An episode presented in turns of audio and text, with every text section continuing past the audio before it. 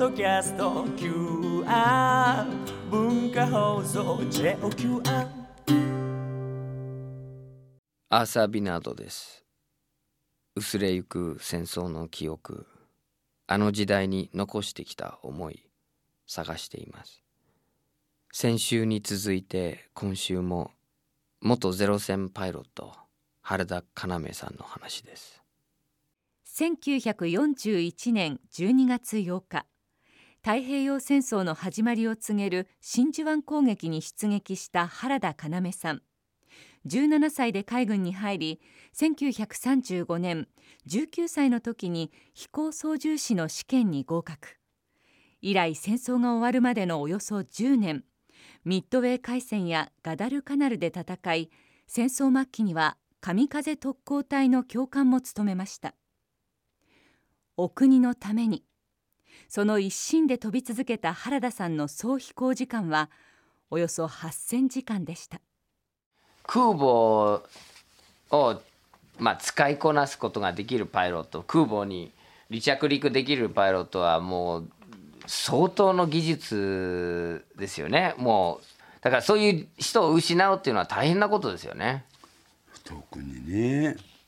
この熟練パイロットをね航空母艦のそうしたことでねあのミッドウェイではほとんど3,000人もねベテランパイロットをみんな落と落としちゃったでしょ？だからそれでもう日本がね私はねあのミッドウェイでねあの赤城総流飛龍この3つがダメ。それから昔の船の宝生龍城というのは北のダッチハーバーの方行って、これもダメになっちゃうし。それから小角髄角というねこの新しい非常にまあ着艦とか発艦とか技術あんまりいらないね新しい大きな航空母艦は南方でやられちゃってるでしょ、うん、日本があのミッドウェー海戦で前後してね艦隊が全滅しちゃったの。航空母艦、これではね到底勝てないな、うん、あとはいわゆるその人間の命でね神風の国だというその神風の国のなんか幸せが来るんではないかと、これだけは最後まで思ってました。日本の国は神風の国だ。仏教では罪罪を憎んで人を憎まずという寛大な仏教の国だ。この神風の国と仏教の国これがせめてもの最後まで私たちは頼りにしておりました。でも神風も吹かないし人を憎んで罪を憎まないのも日本だった。そうですね。逆でしたね。逆だった。そのミッドウェーの時に、えー、戦争を終わりにするもう降伏するという選択肢はなかったんですか？降伏する時はミッドウェーの時はないんです全然。けどもうダメですよね我々は兵卒はね、うん、もうダメだねかと思っただけでね、うん、上層部はねまだまだ最後の一平まで戦うって言ってるんだから、もう負けたって何だって最終的に日本がなくなるまで戦うのは、あの時の指導部の計画なんだよね。でもそれは間違ってるんですよね。それは間違ってだから私はねあの終戦で昭和20年に戦争をやめたって言って陛下がおっしゃったとそれが正しいんだよないかと。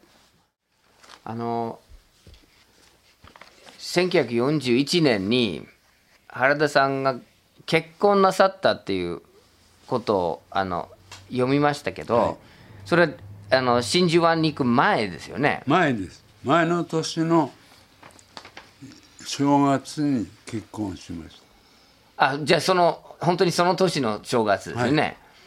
たもう結婚してね間もなくね私の長男が妊娠してたみたい、それはねあのー日本で初めてね、えー朝日新聞の飛行機ね、神風という飯沼彦さんという人があのロンドンから日本まで記事を持って飛んだんですそれがね私の家内があの頃の 中学3年の時に、その犬沼彦という人が30時間だかかかってロンドンから日本まで記事を運んだ。それが有名でねパイロットというものに憧れを持ったらしくてね。で私が戦闘機のパイロットだというのでね、えー人間もあんまりこう全然交際しないのにもう来てくれた。そういう関係でね、まだ彼彼女は18歳、私が20 5、6、五か5ですね。ねそれで結婚したからね。まあどうやら子供はできたんだけども、まだ生まれなかった、その頃のねパイロットっていうのは割合にねえモテたもんだからね調子に乗ってねそんな家庭はとにかくお前に任せると。で俺の給料は全部お前のとこへ行くようにしとくから。なぜならばね給料自分の給一等飛行兵装の給料よりも航空飛行機に乗った手当の方が余計になる。そうなんだ。それを使って遊ぶからね悪いね。それそれは家内がね「はい分かりました。じゃあ家庭の方もその給料全部私が預かってやっときます」と言ってるけどもね彼女も私の悪いことを知ってるんだうまいこと言ってるけどもね騙されたふうしてる。人間なんてね本当のね夫婦になるとねあれ嘘は言えないんですよ。こっちは嘘を言ってると思うけど向こうじゃ分かってるしね。後になったらみんな向こうで分かってるの。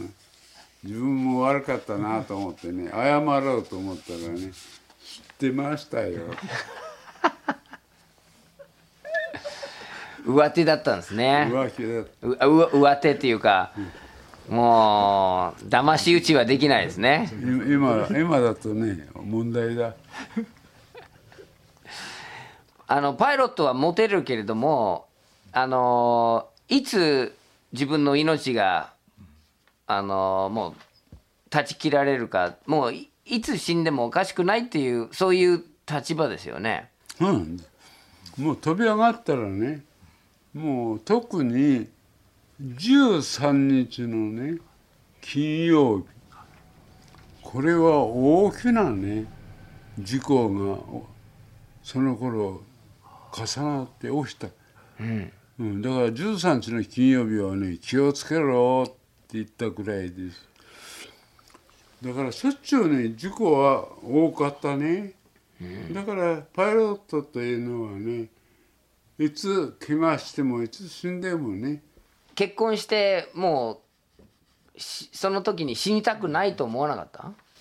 ですか？あのねそれはもう自分ではねいつ死ぬかわからない職業だしね。自分の命はもう日本に預けて日本で使ってくださいというふうに17歳の時からずっと私はもう日本のためならいつでもどこでもいつでも死んでもいいんだという気持ちはありましたからね。ただその独身の時はそうだったけれども今度は家内が結婚したらあなた死んだら私もすぐ自決をして軍国の母になりますからなるべく死なないでくださいと。最後まで頑張ってくださいと。言われて初めてあ夫婦というものはこういうもんだな。えーそれは奥様が言うおっしゃったんですか、だからやっぱり家内の言うこともね私はね本気に本当に自決してそれで自分の子供もねもうそれぞれに、えーまあかわいそうだけどもダメになってもしょうがない。その相手の旦那さんが死んだ時には自分も軍国の母になるんだと。それだけ日本のねその女性の人も日本の国というものに対する教育にね、すっかりあれじゃないですか染まってたんじゃないですか、今ではちょっとそんなこと考えられねえや。本当ですね。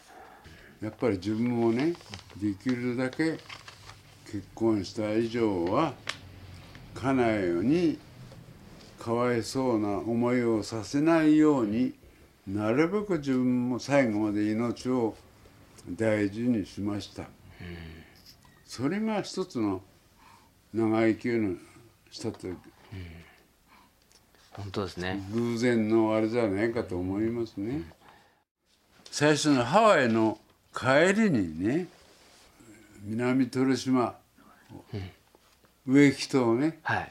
そこを攻撃して占領したんです。はその時は私はね上空障害で味方のその攻撃隊を守っていった。あうん。その時 B17 という飛行機と初めてうん。でもそれを落としてねうん。味方が、うん、そこへ、えー上陸して飛行機隊までをそこに防波堤ができたと、うん。それが第2回目のもうダメか、ん。と思った時。その時。その時はねあ。あこれでねあーせっかくの日米戦争もね、五分五分に戦えるかな。あ思いました。それでその時にもう一つミッドウェイというものが頭へ入りましたね、うんそれはミッドウェイの前の,、あのハワイの帰りですよね。その時はあの B17 B17 を撃ち落としたんですか？追っかけてってね、B27 の方が遅かった？うーんゼロ戦ですからね。うん B17 の時はまだ戦えたんですよ、その撃ち落とすことってどう思ってました？まああの B17 はね撃ち落とす最後まで見なかったわけ。煙を吹いてね、あのつ墜落してったからもうそれ折ったというふうに認識はしてたけど折ってないかもしれない。それ相手がかわいそうになるってことあるんですか？うんそれはねまだずっと後の話なんでねうんうん。こちらはあれですか？植木島これも植木島ですね、うん。あそう。ずっと植木島ですね。続きが。これ私たち援護に行ったんうん。援護ですね、その時に B17 に出くわして。これもまだ植木島ですね。どこだろうこれ。これは今度はオーストラリア。うん。ポートダービンはいおそもうオートオーストラリアもねその時はもう戦争に加わってた。それであのな南方のねポレスモモレスビーというところの、うんところに基地を持ってねオーストラリアまで攻めていった、それがねポートダービンの攻撃これですその時原田さんはゼロ戦。ゼロ戦。その次がコロンボなんだな、うんコロンボ。はい。だからコロンボの方はずっと後なんだ。うんうん。17年の4月の5日と6日はね。うん。これはコロンボとそれからうーんあれはねあの同じセイロン。セイロン島だけどね。そうセイロンうんトリンコマリうんー6日の日はトリンコマリーこの攻撃をしました。うん。それでこれがねあのイギリスのハリケーンが100機ねセイロン島へイギリスで派遣してうん。放火ハリケーンそれがスピードが速いんで100機来てると。そこへね赤城宝生うん赤城宗龍飛龍昇格随格と約65機のね 戦闘機が行って、瞬く間に全部落としハリケーンを全部落としたた。全部落とした。これがね日本としてはあまりにもね重慶の空でアメリカのうん主体にしたうん。戦闘機28機を日本の戦闘機13機が全部落として全部悠々と帰ってきた、正論島の4月5日の2日間でアメリカが用意したアメリカじゃなくてイギリスが用意した放火ハリケーン100機を60何機の半分の飛行機が、うん全部落として悠々と全部帰ってきたこれが日本としての戦争に踏み切った大きな誤りだった。そうですね。でもほらそういうふうに勝っちゃうとうん。ついに、こっちのもんだって、うんあの山本司令長官も心配はされながらここまで来てれば大丈夫だろう。特に日本は神風の国だからそういう点では戦争指導者も誤っ間違ってたんじゃないですか。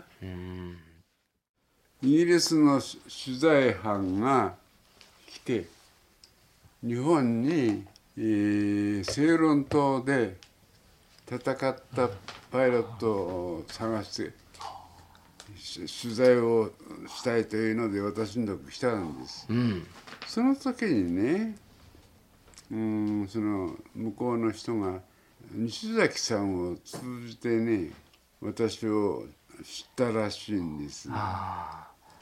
それでその撃ち落としたパイロットも分かったんですね。そしたらね向こうの文筆家はい。がそれを聞いてその正論島の攻撃の時に2機もう私さんを落としたのともう一つね、あのー落ちたんだって、それ向こうの人はねもう亡くなっちゃっていないけれども一人だけ残ってる。しかもすぐ隣の町なんだだから連絡したらその私のとこ最後にとどめを刺さないで帰っていったって。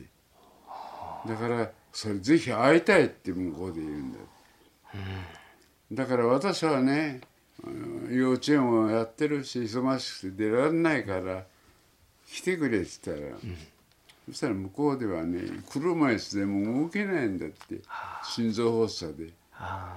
そんならこっちで行きましょうって、夏休みに行ったわけ。え原田さんどうしてとどめを刺さないで帰っていったん時間がなかったの。あのね深追いしちゃいけないって言われてたのに引き上げようと思った時に前でねフルマってあの福座戦闘機に乗ったのが、ま、私の前で来たから、もう5機落としてるからいいんだけどね。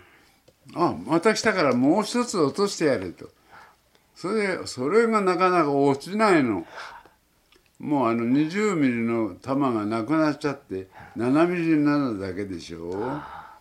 だからなかなか当たっても落ちないんですそれつい深い応援しちゃってね私は彼がねその避けるのがうまいんだと思ったら、そうじゃないんだって。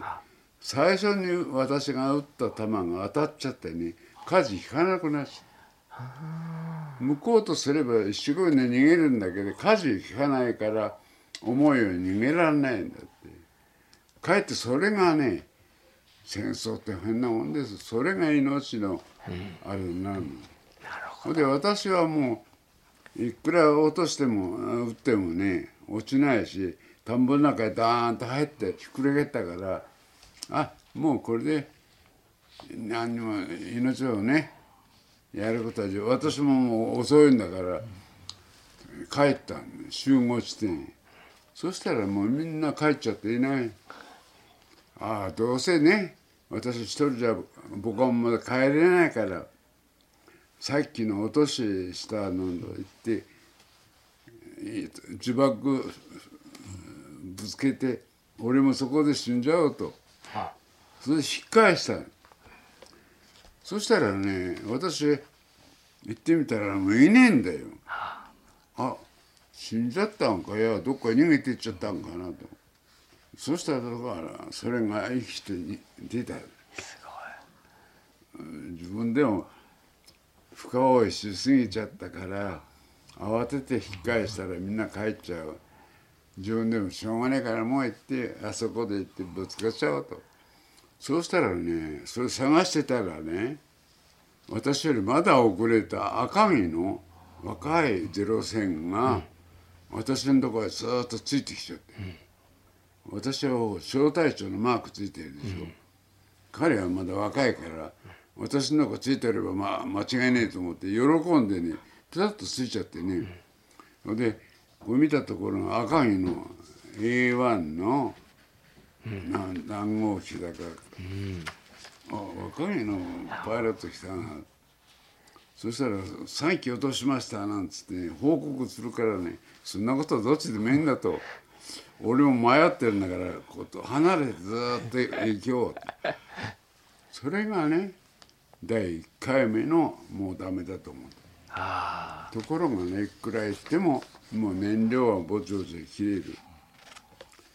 艦隊は見えない。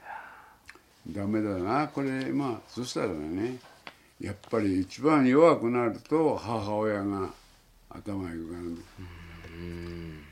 そうした時は向こうの水平線にねダウンがいっぱいあったわけその中にねこう見てたら母親の顔に輪郭が似てる雲があってああんなとこに母親の似た雲があるなと。そそう思ったら自分精神的にね弱くなっちゃって目鼻がついてきちゃう。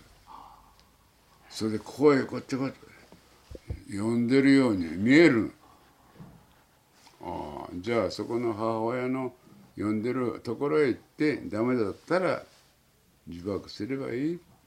そしたらこの横にいた赤城の若いパイロットがさーっと落ちていった。あもう俺より早く落ちたな。ダメだな。見たところがね彼が早く艦隊を見つけちゃった。私は目が弱かった、うん、であ落ち落ちたなと思って見たら、そこに艦隊がいるじゃない。それで私も慌てて着艦したら船へ降りたら燃料ゼロ。はあ。そういうもんなんです。それが第1回なんその時はダメじゃなかったな。でも母親の顔に似た雲をずっと見てたら通り過ぎちゃった。行き過ぎたってまだまだ向こうに水平線の向こうに母親の顔の雲がいるから、そこまでまだ行かなかったわけ。途中で赤城の若いパイロットが落ちてたと思ったから見たらそこにもいたの。で同じ赤城に降りたんですか？総流。総流にちゃんとたどり着いて総流に降りたんだ。そう。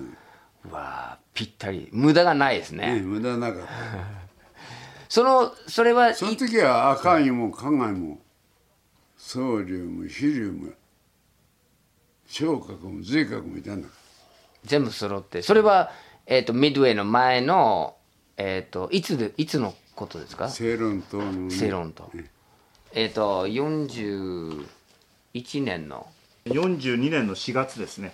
春4月ですね。その他に5機落とした時はそれはアメリカの飛行機ですよね。いえイギリス。イギリス。みんな。イギリスといってもねイギリスの戦闘機というのはあんまり聞かなかったよね。うん。その時はね中国にアメリカが対応してたやっぱりカーチ祖国かなんかだ。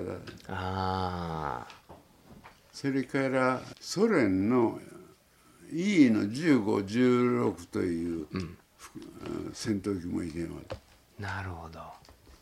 もう中国のす飛行機っていうのはなかったんだよ。連合国の飛行機がみんな寄って守っていたんです、なるほど。だからアメリカのカーチス・フォークだ、あーグラマンの F4F それはいたと思います、うんなるほど。それでその次がミッドウェイですね。ミッドウェイはある意味致命傷って言ってもいいぐらい。そうなんです。それがね戦争指導者のまあ日本全体の今までの勝ち戦でね自信過剰だったんだろうと思いますよ。うん大体ねそのアメリカの航空母艦が最初の時にいなかったのを引き寄せる作戦をやったわけ。そうですねところがねその戦争なんていうものはね嘘と嘘の積み重ねなんです。だから向こうとすればちゃんとそれがまたアメリカの母艦を引き寄せるための作戦だなっていうのは分かってるわけで。こっちはわざとね航空母艦を引き寄せるためにわざとミッドウェイミッドウェイって言ってる。ところがねミウェイの場合はアメリカにすっかりねそれをまた見透かされてそれじゃあちょっとち近づいてひ一つか二つ見せてそこは大きなのが一旦ってやっちゃいとそれをやられたからねあそこで全滅しちゃったわけです。赤城と宗龍飛龍という一番のねパイロットの一番のベテランも全部終わっちゃった。でもそれからがまた日本とすすればまだ負けてらんないというので朝鮮改造のね豪華船のあの費用陣用という武漢の改造を急いでやってそれにミッドウェイで生き残ったパイロットを全部乗せてガダルカナルへ行ったわけ。だからね私はそのミッドウェイの時もね一人で最後まで艦隊を守ったんだでもどうして原田さんはあの命がつながったんですか？だってもう着着艦するその船ない。船がないんですよ。どうやって生き残ったんですか？駆逐艦最後はねもう敵の飛行機も来なくなったし自分の撃つ弾もなくなって燃料もないし航空母艦はみんな燃えてるし降りるとこがないから仕方がないから駆駆逐艦の脇へ持ってって夕方着水したの。それから8時間浮いてたの。駆逐艦のそば。うん、もう駆逐艦もねそして私をね駆逐艦がそばへ来てね拾い上げようとしたらね。その時も B17 がね偵察に来たの。それで写真撮っていったんだと思うんだよ。だから私はねああ B17 のね日本の母艦が燃えてるのをひ写真撮り来てんなと思って見てたの。ところが駆逐艦の人はねそういうこと知らないからくるっと回ってさーっと逃げちゃったの。爆弾落とされて嫌だからそれっきり私のとこ拾いしてくれなかった。じゃあ拾ってもらえると思って駆逐艦のそばに着水したのに駆逐艦が逃げちゃった。逃げちゃってそれでどうしたんですか？それで夜中8時頃までね浮いてたの。えサメにた食べられん、うん。来ない？サメが来ると思ってねそのマフラーをな流してみたりサメ対策をしたんだけどもあのドーンドーンって爆発してるところでサメが来ないのその時もねやっぱり最後はおっかさんの顔が浮かぶ、でおっかさんが私ね最後にね「おっかさん」って言おうと思っていたら私の前から母親の姿がスッと消えちゃう。どうだかね。何回もそういうことあります。私がね「おっかさん」って言おうと思うとその姿がさっと消える。それがね命の長くなった。などういうふうになってるのか私も分かんないけども。大抵の兵隊さんはね「おっかさん」って言ったら死んでるんですもう。そこで。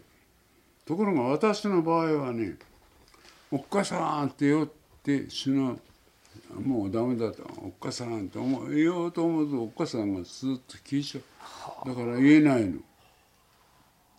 それで気が付いてるとね助かってる。ベッドの上に寝ててみたりかあの病院へ入れてあったりもう助かってる。それでその口からの時もね「お母さん」って言おうと思ったところがずっと夜中に聞いてさっきの口からまた戻ってきた。来たんだ。それで「上がってこい」って言うから「もう上がれない」って言ったら引っ掛けて引き上げて。引き上げたらたそのぼ駆逐艦の脇な中にねもう足の踏みもないようにみんな負傷兵が寝てる。それをその重傷者を置いて私のとこへ来てね軍医の人が聴診器を当てるからね。軍医官ね私はね体がしびれてるだけで痛いとこもどっこ何にもないからその苦しんでね「おっかさんおっかさん」って言ってる「水水」って言ってる人ね早く見てやってくれしたら「君これが戦争なんだって」軍医の人がねそういうことを言うんですよ。私それはひどいじゃないですかと。いくら戦争だってね重傷者を見ないで私みたいなねあまり痛くも痒くもないのを見ないってそっち先やってください。それができないというのがね戦争だっていうからね使える人間を先に見てもう重症で使えない人間は一番後。かわいそうじゃないですかね。あこれが戦争の最前線だ。そうですね。私は特に特にねだからその時戦争を憎む一人になっちゃう、戦争ほどこれ非人道的なね、人間を人間としての扱いをしない。一つの機関銃や大砲と同じなの。使える人間はつ手入れするけ。んもう本当その戦争に使えない人間は捨てちゃう、あこれが戦争なんだ。そうだよね。あの、本当に道具ですよね。ね。武器みたいな。話にならない。そこで初めてね私その母親の存在と戦争の残酷さ。戦争は嘘と嘘の塊なの。しかも戦争でね幸せになれる人一つもいない。戦争を残すと戦争ということが現在も残っておるとすればこれはもう人類の破滅につながってだから今はもう私はね戦争のない世界だというふうに自信持ってます。いよいよって言ったら戦争やらない。そしたら最近ね戦争の代わりにテロ。そう。これがね一番世界で今怖い。でもテロテロって言ってるけどまあ違う形で戦争やってる。戦争。ね。うんそれが戦争なんです。だからねこういうことを考えるとねなかなかこの世界平和ということは難しいことだなと思いますね。ミッドウェーでそうやってあのまあ冷えて8時間も海の中で浮いてたけどでもまあ大大怪我なさらずにでそこで拾い上げられてそこから原田さんはどういうふうにもうまたすぐあのね、飛行機に。費用というを商船改造の航はい。空母艦の、私はまあ専任パイロットでね、それで一番まあ信頼される地位にいたんです、だからねそのみんな拾ってきた拾い上がりのパイロットばっかりだからねもう誠意がないわけ。もう自分の命はねかろうじて助かったけども、今度はガダルカナルという島へね攻撃に行くんじゃ到底帰ってこれないと。みんなもうやけくそになってる。うんそれを私がねそんなこと言っちゃダメだよ。まだまだ日本はね余力があるんだから大丈夫だから。頑張ろう頑張ろう。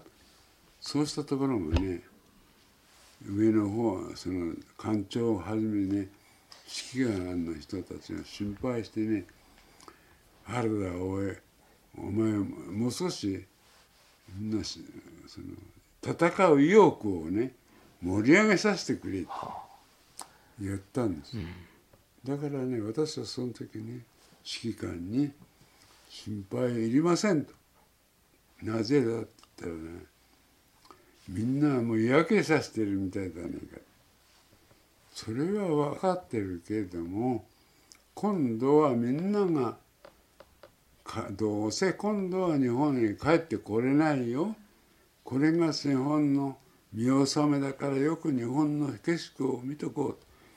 それ言ってんのあんた知らねえんかっつってそしたら「あそうか」だから私はねそうみんな今度は死んで帰るつもりでいるんですから心配いりません。いよいよ戦場行けば頑張れますよ。そしたら「あそうならいいけども」やっと安心してもらって、それでガダルカナルへ行って戦った。そうしたところがまたそれが私の最後のもうダメだと思ったんだな。その時は原田さんはゼロ戦ですかまた？私はゼロ戦。で今度は紹介？それとも攻撃？攻撃。ですねところがねもう向こうはねアメリカはねグラマンの F4F をね改良して F6F になる早い。全然ダメ。早すぎて？それで私がね向こうの、えーいろいろな戦闘機をね落としておおいいなと思ったらもう私のとこを狙って F6F が降りてこれで私がねよければもうどっちみちやられるからこの F6F と差し違えちゃえと。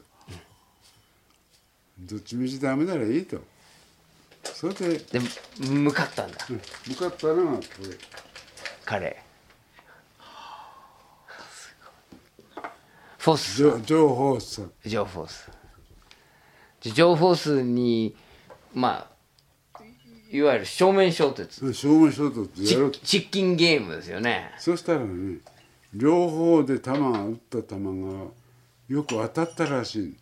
は。私の弾もこう当たって向こうから撃った弾も私のとこ当たって F6F の弾ならねこの手が飛んじゃってるはずです。ところがねエンジンに当たってね弾のかけらかあエンジンのかけらか。あそれがさ破片なんですだから助かった。ものに当たってたらもう腕が、うんうんそれでこっちの手が効かない。バーンって、見たらもうこれ飛行服こんなでかいない。あ相手を見たら相手も煙を吹いてさーっと落ちてそうか。じゃあぶつかんないんだ、そしたら向こうはね私が初めてねその向こうの基地の28機の1号だって。F6F 私が1号で向こうは私を初めて落としたんだは私は最後の20機目が情報数あはだから情報数にね私の撃墜数は20機というようになってたうん。ところが後で会って2人で話をしたら俺は飛行場の上だったから飛行場へどうやら帰った帰ったんだ。じゃあそれを撃墜じゃないと。ダメだ。それで私の撃墜数が19にして減らしたそういう妙なことが。で原田さんはそのまあう落ちてね。落ちてどこに落ちたの？海？それでヤシのあ。ジャングルの中へねずっと追ってったの、そしたらヤシの葉がね前でバーッと出てきた。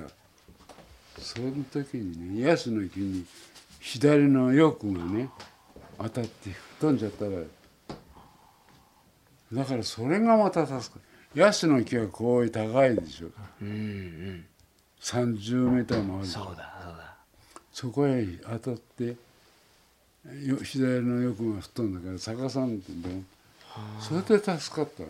そうか。それをダダーッとす滑っていけばね燃料が出てるから爆発しますよね。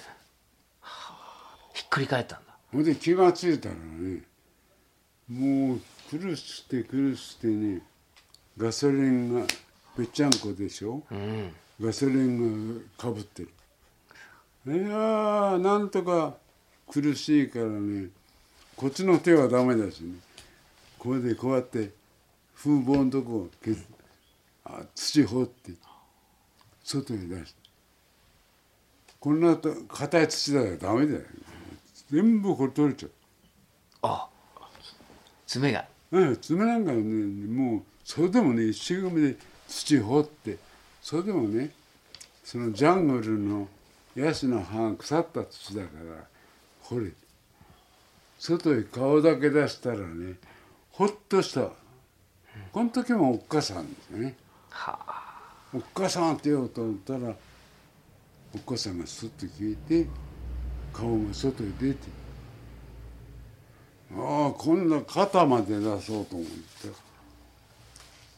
何時間もかかって、ようやく自分でやって外へ出た。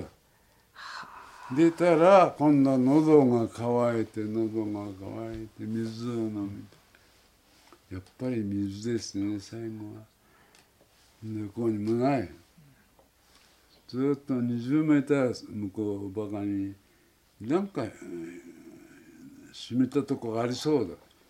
そこまではってずってった。そしたら棒フラに浮いてる変な水があってそれきれいに飲んで。おおやっと気がついた。ああまた助かっちゃったんだな母親の顔ってものはこんなに強いんかなと。それで立って呆然としてたら向こうの方から顔を血だらけにしたパイロットがふらふらふらふら。よく見たら霞ヶ浦で教官を一緒にやってた佐藤っていう仲間。これがね佐藤。戦闘機のパイロットじゃないの。3人乗りの操縦者。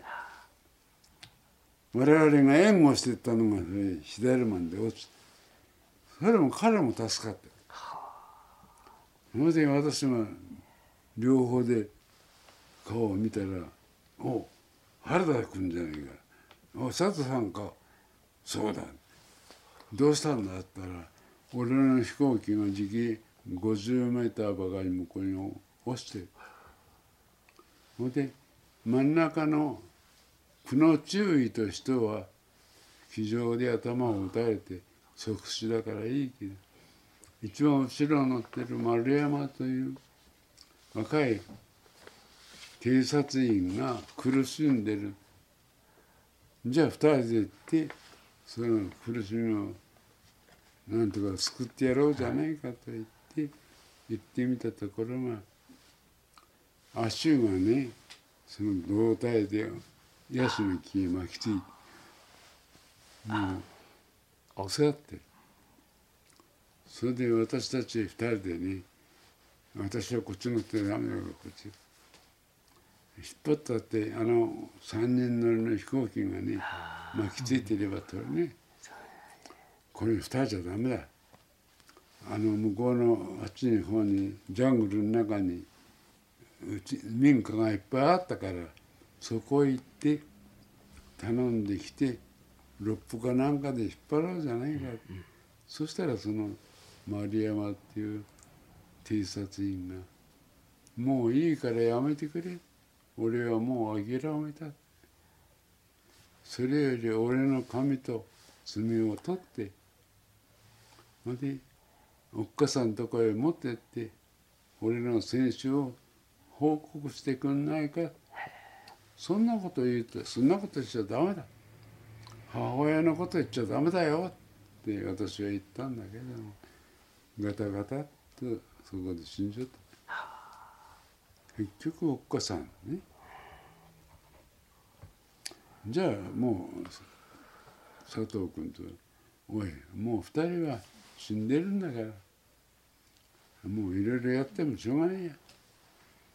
今夜ここでお通夜をしよう。自分たちもね疲れてるから。ヤシの実と草をちいてきて備えてそばへ二人で寝た。辛いですよ。で夜中にね私もねどう眠れないでしょ痛いし、ね、苦しいしね。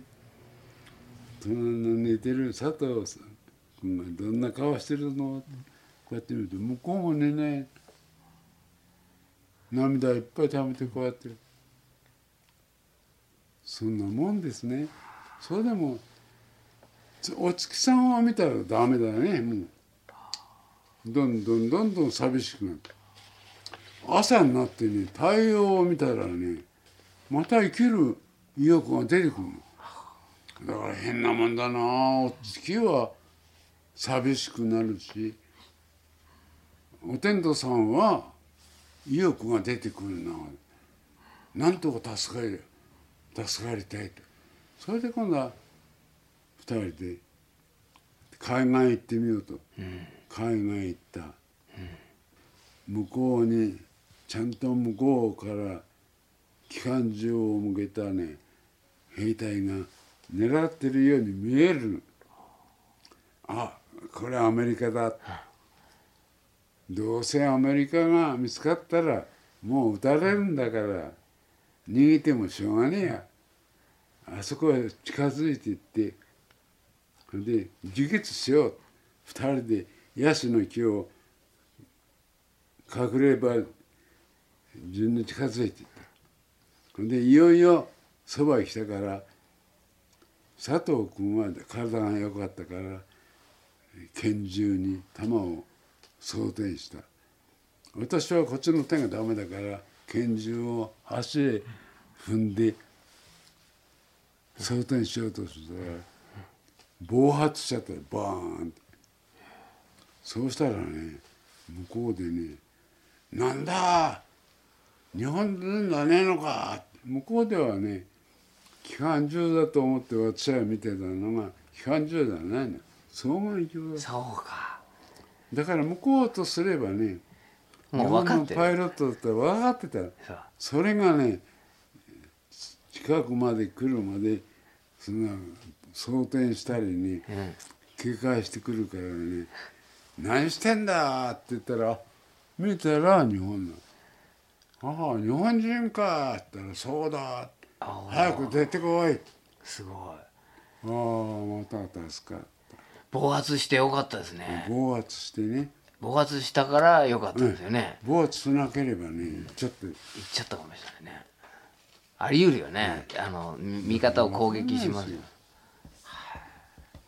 でまた助かっそてしたらその基地がね特殊潜航艇の基地だった。そうか。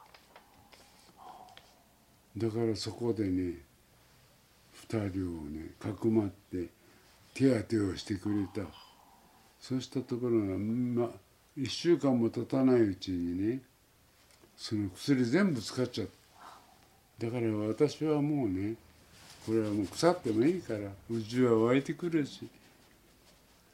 あ毎日ね海岸行って海水。海水で洗って。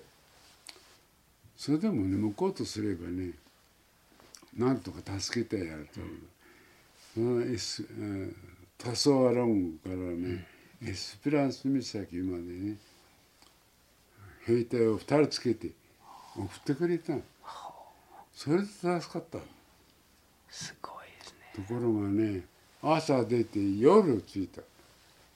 その間にね何回もね B えーグラマンの F4F に、あフィオン F が。ねもうダメだからみんな言ってくれ。俺はいいからって。でお前さんはいいけどもここで見つかったらみんなやられちゃうよ。まあだからまあ結局私もねああとみんなに押してもらってね、そのエスペランス岬行って行ったんだ。そこで今度は自分の熱病で、うんあのデング熱とマラリアでねもう意識がなくなっちゃった。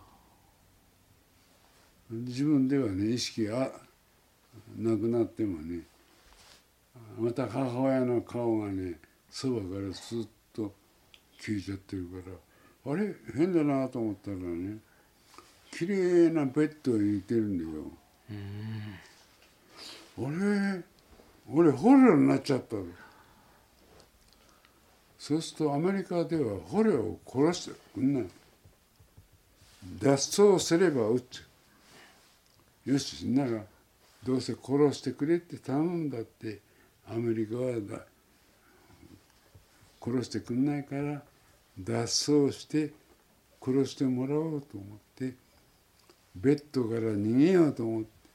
そしたら体に効かないからベッドからドサーンと折ったらそれを隣の部屋の看護婦さんが聞きつけて飛んできて「どうしたの?」って言うから見たらね日本の看護婦さん「あれ？日本の看護婦さんだね」と「そうだよ」ここどこだい?」って言ったら「これはトラク島の第四海軍病院」「あんた何やってんの?」って言うから俺で捕虜だと思ったから逃げてアメリカの監視兵に撃ってもらおうと思って。冗談じゃないよ。これ病院で治すとこでしかも日本の海軍の病院で。ゆっくり寝てなさい。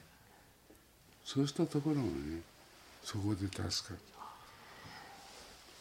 でも。最終的には私がねそのそこを引き上げる時にはもう巡視官士官になってた。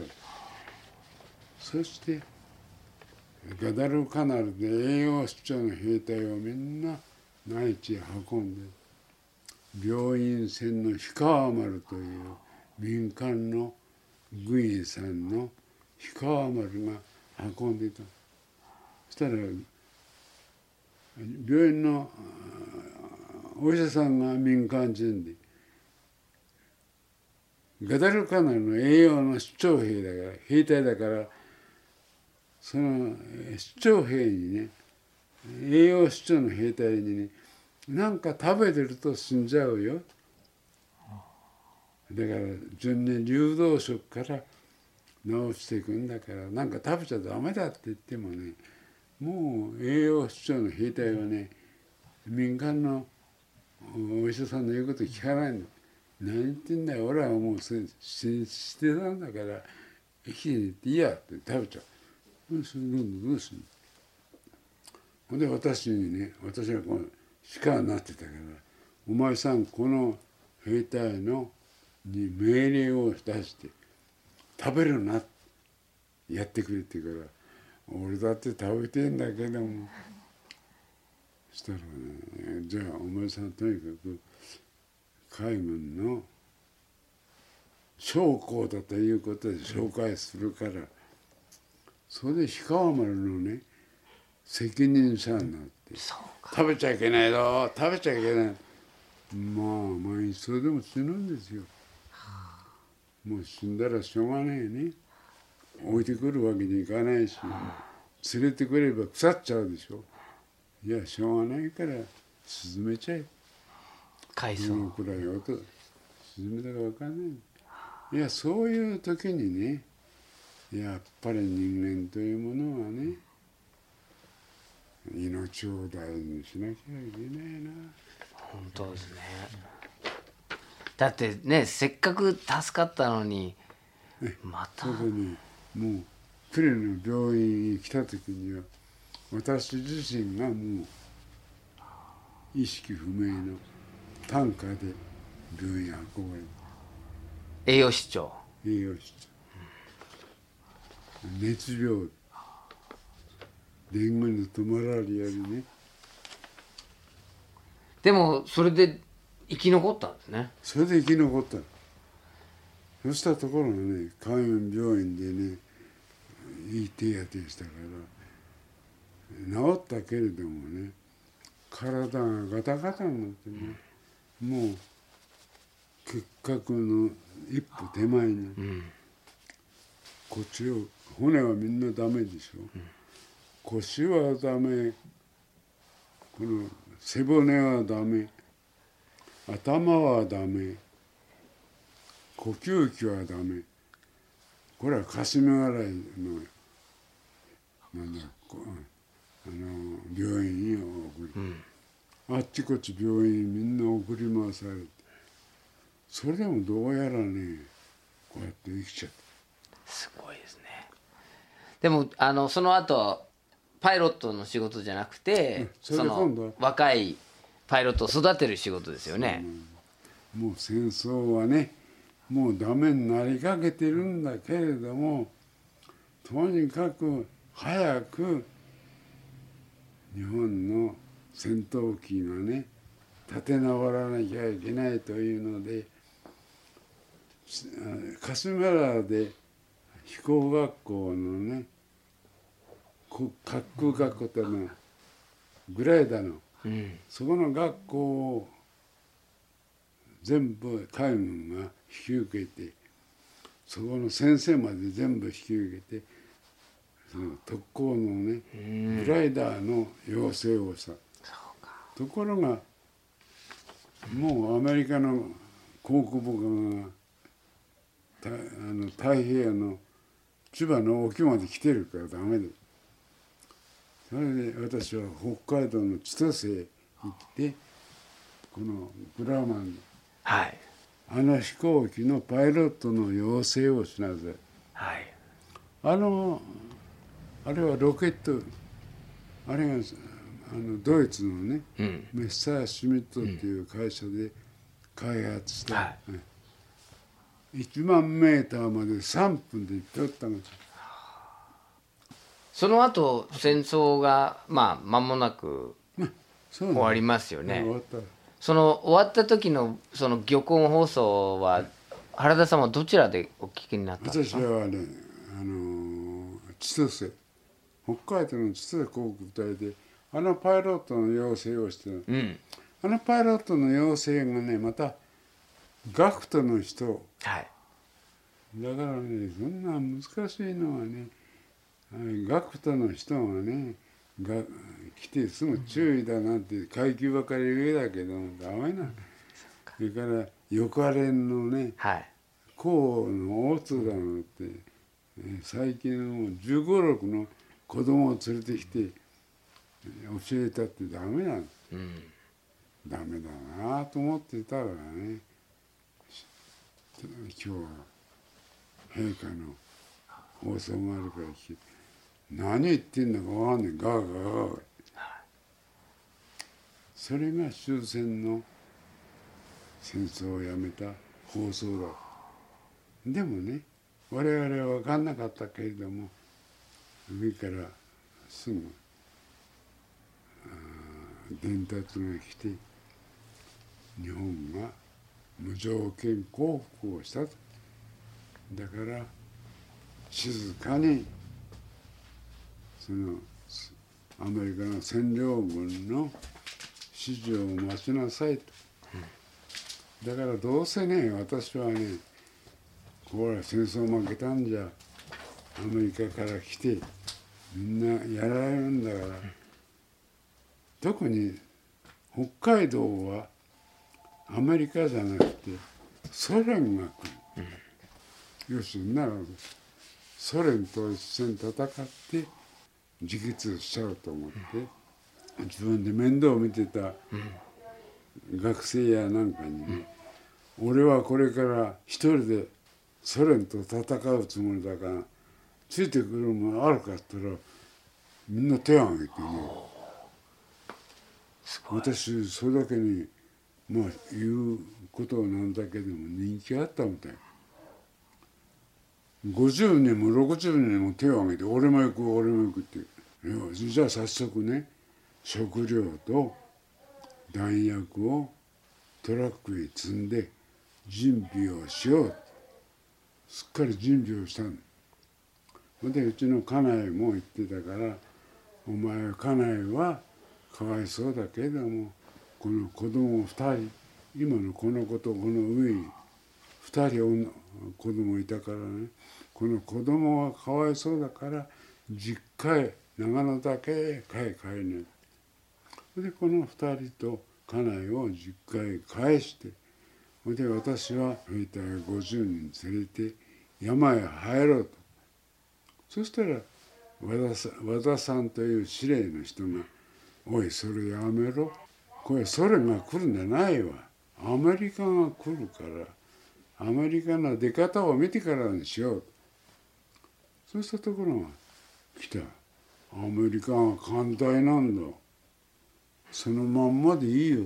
そそのまんまでいいから静かに帰れうちへ帰れって俺あれはちょっとソ連と違うなと思ってね。まあいずれにしろそんなことをやるとありがたいからね。これ戦争をやめてもらってよかったな。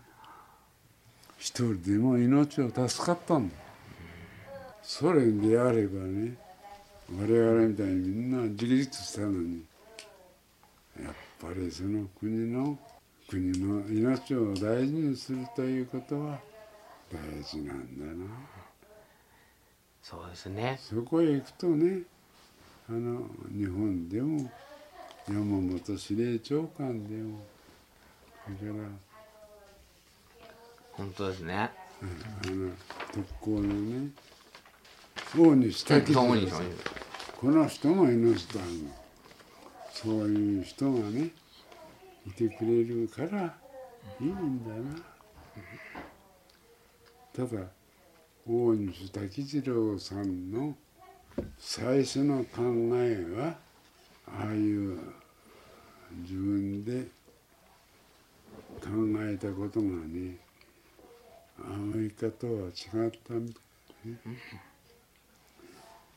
だから結局自分は責任を取ってそれであの自分で作った特攻の飛ばした人たちのことを考えて納得した原田さんがこう振り返った上で今の人たちに伝えたいこと一番伝えたいことは何ですか？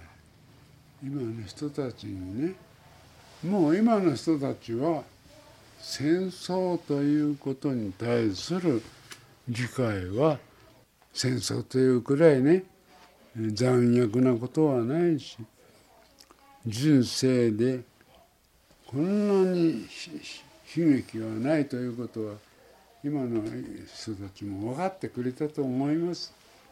私はそれを信じています。戦争とこれはすぐそばにあるんだと。みんなの気持ちがそこへ行かなければいけないということをね私は死ぬまでなんとか伝えていきたいな。それが私の長かった人生であり短かった人生だと。そう思います。ありがとうございます。